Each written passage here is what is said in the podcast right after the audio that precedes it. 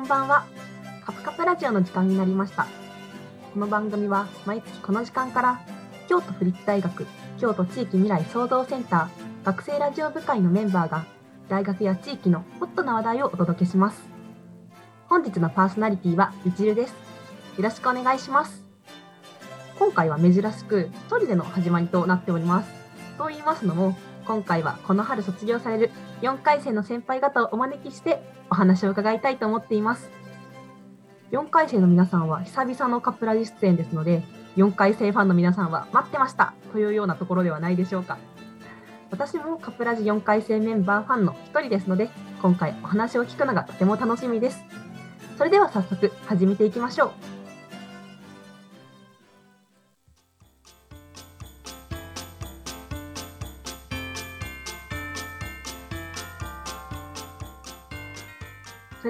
今回のゲスト、カップラジ4回生の皆さんです。お一人ずつ自己紹介お願いします。はい、カプラジで部長をやっておりました松と申します。よろしくお願いします。はい、4回生ファンの皆さんお久しぶりです。こんにちは、ミネです。よろしくお願いします。はい、えー、お久しぶりです。三浦です。よろしくお願いします。お願いします。お願いします。今回は収録に参加されませんが、カプラジメンバー4回生のはるか先輩とドミオ先輩からはボイスメッセージをいただいておりますので、後ほどお聞きいただきたいと思います。それでは早速なのですが、皆様にお話を伺っていきたいと思います。はじめに、ぜひ皆様の一番心に残っている放送回を教えていただきたいです。放送いろいろまあいろんな特集をやらせてもらったんですけど、えー、と自分的にはあれですかねあのコロナ禍になって最初にこうリモート収録をした回っていうのがやっぱり印象に残っててあの学長をゲストに迎えた回ですね。それがやっぱりこうどうやってこのまあ実際会えない中でどうやってラジオを作っていこうかみたいな中でこうみんなで知恵を出し合ってまあ結果的にすごく学長ゲストですごく面白い回になったのでそれはすごい印象には残ってますね。うん。峰君とかどうですか？ではですね、同じゲスト会なんですけど、コロナよりちょっと前の2019年8月放送の打倒夏休み明けブルーっていうね、えーメンタルヘルス特集っていうようなはいはい。番組をさせていただいて、この放送は、えー京都府立医科大学の精神科医の金子先生をゲストにお招きして、夏休み明けとかね、長期休暇明けの学校行きたくないなっていう気分をね、あの打破できるように何かアドバイスお願いしますっていうようなえ番組だったんですけど、やはりいろんなゲストを呼ぶとか大学外のゲストを呼ぶっていうのが緊張するんですけど楽しくて、えーとても印象に残ってます。あのね峰君が結構取材とか行って何回も行ったりして結構力の入った回でしたよね。うん。三浦さんとかどうですか？なんか印象に残った回とかって。私はそうですね、あの、2019年の6月放送が印象に残ってます。この回は、確かあの私が2回生の時に、あの1個下の後輩を初めて、あの収録に、はいはいはいはい。ラジオカフェに連れて行った回だったので、デビューね。まあ、うん。そうですね。あの、いいとこ見せなきゃじゃないですけど、まあ、こんな風に進めるんだよっていう流れをちゃんと見せなきゃいけないっていうので、結構張り切ったり緊張したりしたところがあったので、やっぱり印象には残ってますね。まあ、振り返ってみると結構いろんな放送あったなと思うんですけど、ちょうどなんか、あれですよね、私とその先輩方の代って、あの、ズーム放送、コロナ禍でズーム放送に切り替わっちゃって、いろいろ結構変化があって大変だった年だったなと思うんですけど、そそれでもなんかいろんなそういうズームであることとかも活かしたりとか、こういろんなたくさんいろいろな放送ができたなと思って、すごい良かったなというか、楽しかったなという印象です。今言ってくださった放送全部カップラジのホームページの方からアーカイブで聞けるので、ぜひぜひ皆さんも聞いてみてくださいてみて。ください。はい。京都府立大学の好きなところを教えてください。好きなところね、こう4年間行きましたけど、そうですね、やっぱりこの、なんていうかな、そうキャンパスのこう雰囲気っていうか、あの北山のね、こう静かな感じで、こう人もそんなに多くなくて、で、こうエミューとかね、こういたりして、なんかそのキャンパス全体のこうあったかい雰囲気っていうのがやっぱり今になってみるとやっぱコロナ禍とかあってしばらく大学のその北山キャンパス自体に行けなかったりしてたので久しぶりに行ってみるとやっぱりいいなってこうしみじみ思ったりしますね。三浦さんとかどうですか？私もあの松君と結構被るところは多いんですけど、はいはい。やっぱりあのキャンパスの穏やかな雰囲気とかはすごい好きだったなっていうふうに思いますね。うん。あの大学本体の話じゃなくて非常にあの申し訳ないんですけどあの周りに鴨川の河川敷があったりあとははいお隣に植物園があったりして、いはいうん。あのそういうちょっと外のちょっとくつろげる場所にあの空き駒とかで気分転換に散歩に行ったりするのがすごい好きだったなってうん今なかなか行けないですけどあの今思い返してやっぱりそういう周辺の穏やかな環境とかすごい好きだったなって思います。では、最後にカプラジリスナー、カプラジメンバーへメッセージをお願いします。はい、えーそうですね。僕は一応こうカプラジの部長っていうかこう、えー代表みたいなことを1年間させてもらってこうカプラジのこう魅力というかいいところっていうのはやっぱりこうなんだろうな大学のこう例えば、えー学校案内であるとかそういったこうオフィシャルなものでは拾いきれないような大学のその細かい魅力をいろいろ拾って、えー皆さんにお伝えできるっていうことだと思うのでそういったところがまあ4年間の活動の中でちゃんとできていたらよかったなと思いますし本当に聞いてくださった皆さんにはすごく感謝の気持ちでいっぱいです。どうもありがとうございました。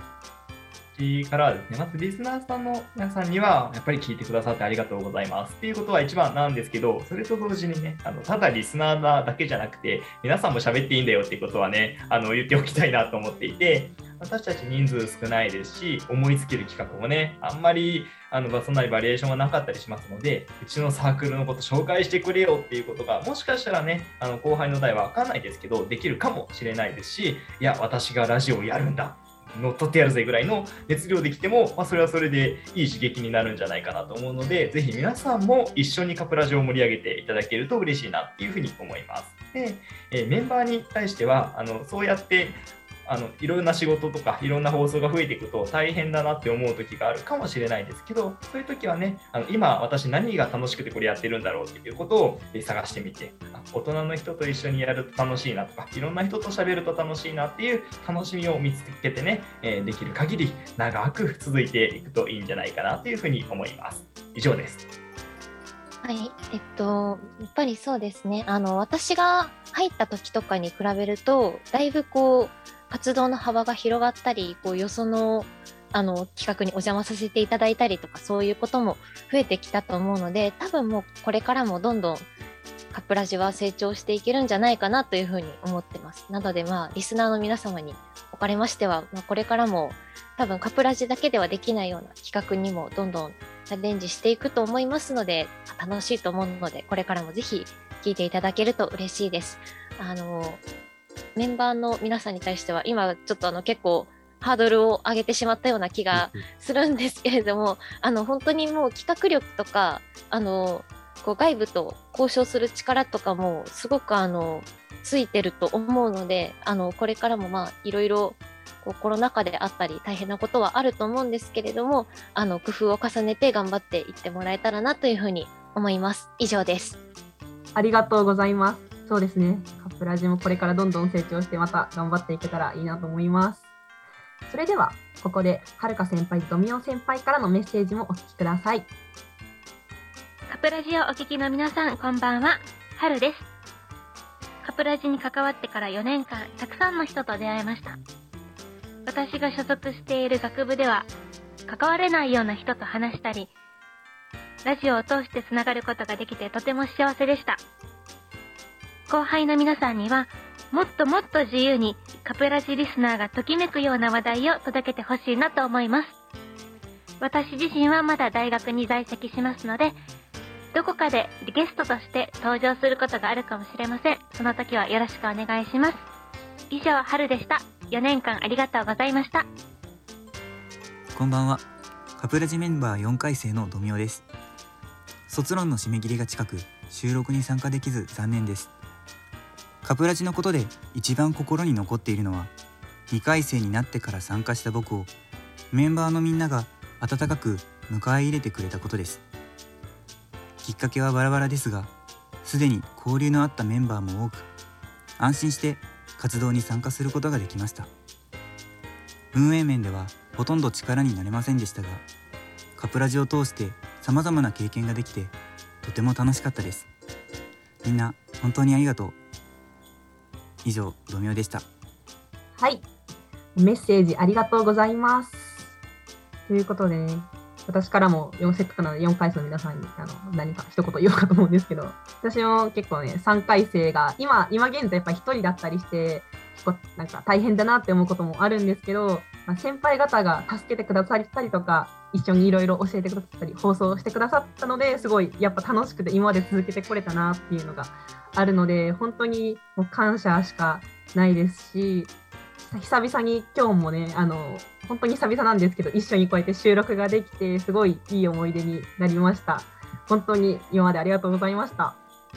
こちらこそありがとうございました。ありがとうございました。うんということで、今後のカプラジ4回戦の皆さんのご活躍をお祈りしています。本当にありがとうございました。ありがとうございましありがとうごた。ざいましありがた。とうございました。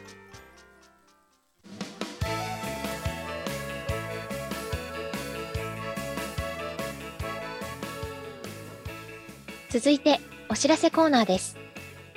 まずはじめに京都コンサートホールからお知らせです。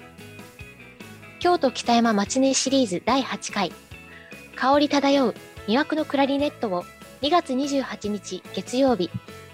午前11時よりアンサンブルホール村田で開催します。これは京都コンサートホールがお届けするランチタイムコンサートで国内外で活躍する個性豊かな音楽家たちがトーク付きで素敵な街でのひとときをお届けします。今回は演奏のみならず編曲や作曲、舞台創作などマルチな活躍を見せるクラリネット奏者の中秀人が登場します。クラリネット独奏ではストラビンスキーの難曲、ギターとの共演ではドビュッシーの月の光など繊細で美しい音色を奏でます。中秀人の多彩なクラリネットの音色で素敵なマチネをお過ごしください。料金は全席指定席で1000円です。お問い合わせは京都コンサートホール電話075-711-3231 075-711-3231です。当日は1階のカフェコンチェルトも午後2時までオープンしています。コンサートの後にぜひ合わせてご利用ください。次に左京区役所からお知らせです3月1日から左京区内で左京名物盛りだくさんを開催します料理の実演とお話左京キラリーチ左京ご飯のお供でござる左京うまいもんスタンプラリー子ども農業作業体験アットキッズファーム in 大原などイベントの詳細や左京区北部の名物について紹介する特設サイトを左京区役所ホームページ内に開設していますのでご覧ください。はい、最後にカプラジの SNS を紹介させていただきます。Twitter のユーザー名は、アットマーク KPU、KPU、アンダーバー、RADIO、カプカプラジオです。ぜひフォローお願いします。次回の放送は3月25日金曜日22時からです。それではまた来月この時間にお会いしましょう。さようなら。ささよならさよなら。